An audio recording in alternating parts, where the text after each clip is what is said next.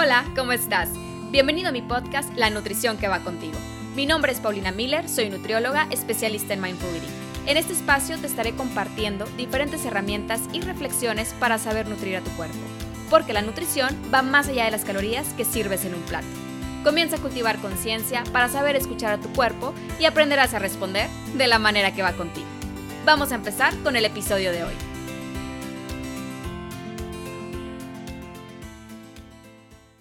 Hola, ¿cómo estás? Quiero platicarte sobre un tipo de hambre que toma un papel muy significativo en nuestro día a día. A mí me gusta llamarlo hambre de corazón, pero posiblemente tú lo conozcas como hambre emocional.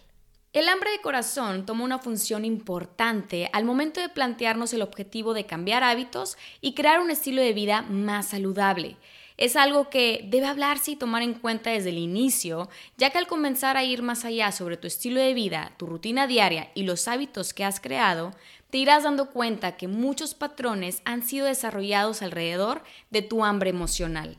Lo que pasa es que no somos conscientes de ello. Es una rutina que nos ha funcionado para satisfacer tantos momentos incómodos como el estrés, el aburrimiento, el cansancio, pero al ir profundizando más irás viendo que esta satisfacción es momentánea y que al mismo tiempo vas acumulando más insatisfacción, por lo que el hábito de seguir buscando el alimento placentero para sentirte mejor va aumentando y se convierte en un círculo en donde cada vez que te sientas de cierta manera, vas a la cocina a buscar ese alimento que te ayuda momentáneamente a sentirte mejor.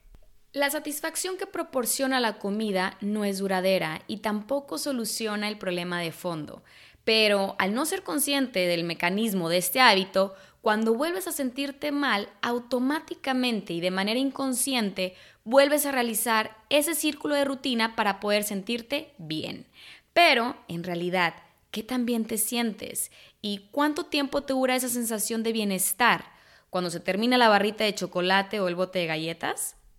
Ahora, quiero aclarar que el hambre emocional no es el enemigo y no es algo que debamos pelear. El problema surge cuando se vuelve un hábito y se contrapone con tu objetivo de salud y bienestar. Si lo que estás buscando es mantenerte en un peso saludable y tener una relación sana con la comida, lo más seguro es que no puedas lograr ese objetivo a largo plazo si utilizas el comer emocional de forma inconsciente para sentirte mejor. Existen muchas formas de satisfacer el hambre de corazón.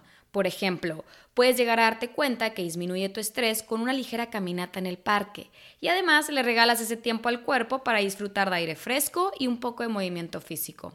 Busca actividades que te guste hacer, desde escribir, meditar, hacer yoga o salir a platicar con tu mejor amiga.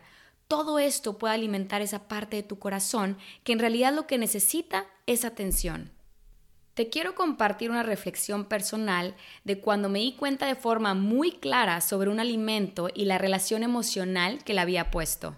Cada vez que me siento a comer, procuro llevar la atención a mi cuerpo y a mis niveles de hambre para así poder responder de qué tiene hambre mi cuerpo en este momento. Hace tiempo estaba sentada con un pan dulce que mi cabeza lo recordaba como algo delicioso y lo relacionaba a tantos recuerdos. Sabía desde un principio que realmente en ese momento lo que tenía era un hambre de corazón más que un hambre física. Y te quiero platicar por qué. Cuando era pequeña pasábamos unas vacaciones fuera de la ciudad en un lugar donde no había ni señal ni televisión. Era un espacio completamente rodeado de naturaleza en el que te invitaba a cultivar esta creatividad e imaginación para jugar, estar en la bicicleta, caminar, ver los diferentes colores de las flores, pájaros cantando. Simplemente era una invitación perfecta a estar presente. Al despertar todas las mañanas había en el centro de la mesa pan dulce Recuerdo como si fuera ayer a mi abuelito sentado escuchando su estación de radio favorita, posiblemente la única que alcanzaba buena señal, tomando su café y comiendo pan dulce. A causa de un problema de salud, ya no podía hablar, pero con esfuerzo podía decir algunas palabras. Llegabas a la mesa y decía con fuerza, buenos días. Y si no le decías buenos días de regreso, no había pan dulce para ti. Eran mañanas llenas de mucha, mucha paz.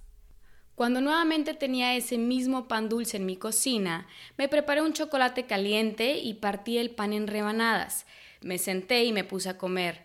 Me di cuenta que realmente ya no me gustaba tanto, el sabor no era como lo recordaba y en realidad lo que le dio sabor a ese momento fue recordar aquellas mañanas, el deseo de revivir esa paz y el abrazo de mi abuelo que hoy ya no está aquí.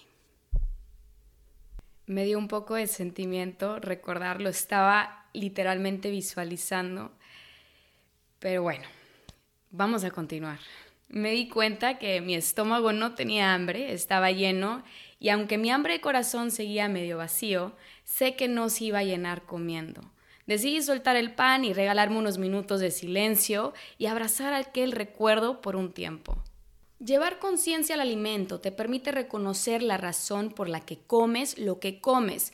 Muchas veces es por el enlace que le hemos puesto con algún momento o sentimiento, así como en este caso que te comparto, pero tienes que saber que el alimento jamás abrazará el corazón. Una de las maneras de empezar a trabajar en esto y empezar a llevar conciencia de nuestra hambre de corazón es comenzar a reflexionar en tus necesidades, tus valores personales y lo que es importante para ti. Aprende a balancear los tiempos, en donde siempre hay un tiempo elegido para ti.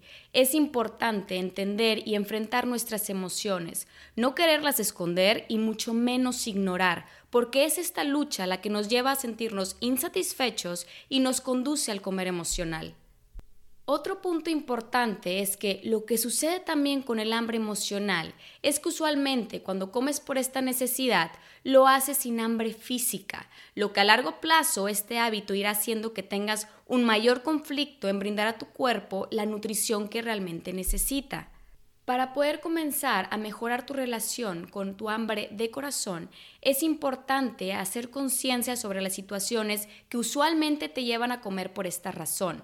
Por ejemplo, tal vez cada vez que te sientes estresada, ya sea por situaciones familiares o en el trabajo, te diriges a esa panadería cerca de tu casa por un pan dulce relleno de chocolate y quizá la siguiente vez que te des cuenta de esta reacción, cambies tu respuesta y decidas mejor hablarle a un buen amigo y platicar o irte a un parque y sentarte a observar la naturaleza.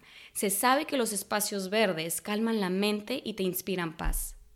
Ahorita te estoy hablando más que nada de emociones como tristeza, aburrimiento, estrés, cansancio, de esas emociones incómodas que usualmente nos llevan a tomar decisiones frente a la comida que no necesita el cuerpo porque queremos evadirlas.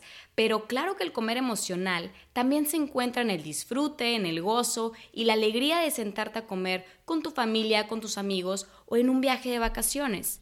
Debes apreciar cuando estás disfrutando un alimento porque es parte de tu satisfacción emocional. Cuando comes algo que no te gusta o no quieres comer y lo haces por seguir la dieta, posiblemente quedes insatisfecha. Es importante prestar atención a tus emociones para saber responder a ellas de la forma más adecuada, ya que también hacer conciencia de ello te permite saber hasta qué punto ya has tenido suficiente de eso y si eso es realmente lo que te va a hacer sentir mejor. Quizá en una reunión con amigos estés feliz, pero no necesitas ir comiendo de la comida que hay en el centro de la mesa para sentirte feliz. La convivencia, la plática, el ambiente son los ingredientes que debes disfrutar si ya tu hambre física quedó satisfecha.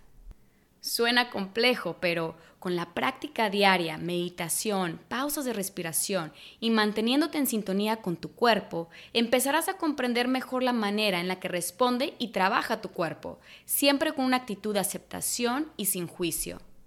Te irás dando cuenta que solo tú tienes el control de tu cuerpo. Serás capaz de responder con mayor conciencia frente a los diversos pensamientos, emociones y sensaciones físicas que se van apareciendo durante el día. Hoy te quiero invitar a ser consciente de tu hambre emocional. No quieras ignorarla, presta atención y responde brindándole la nutrición que va contigo. Te deseo un día lleno de tantos éxitos y mucha plenitud. Lo mereces, nos vemos pronto.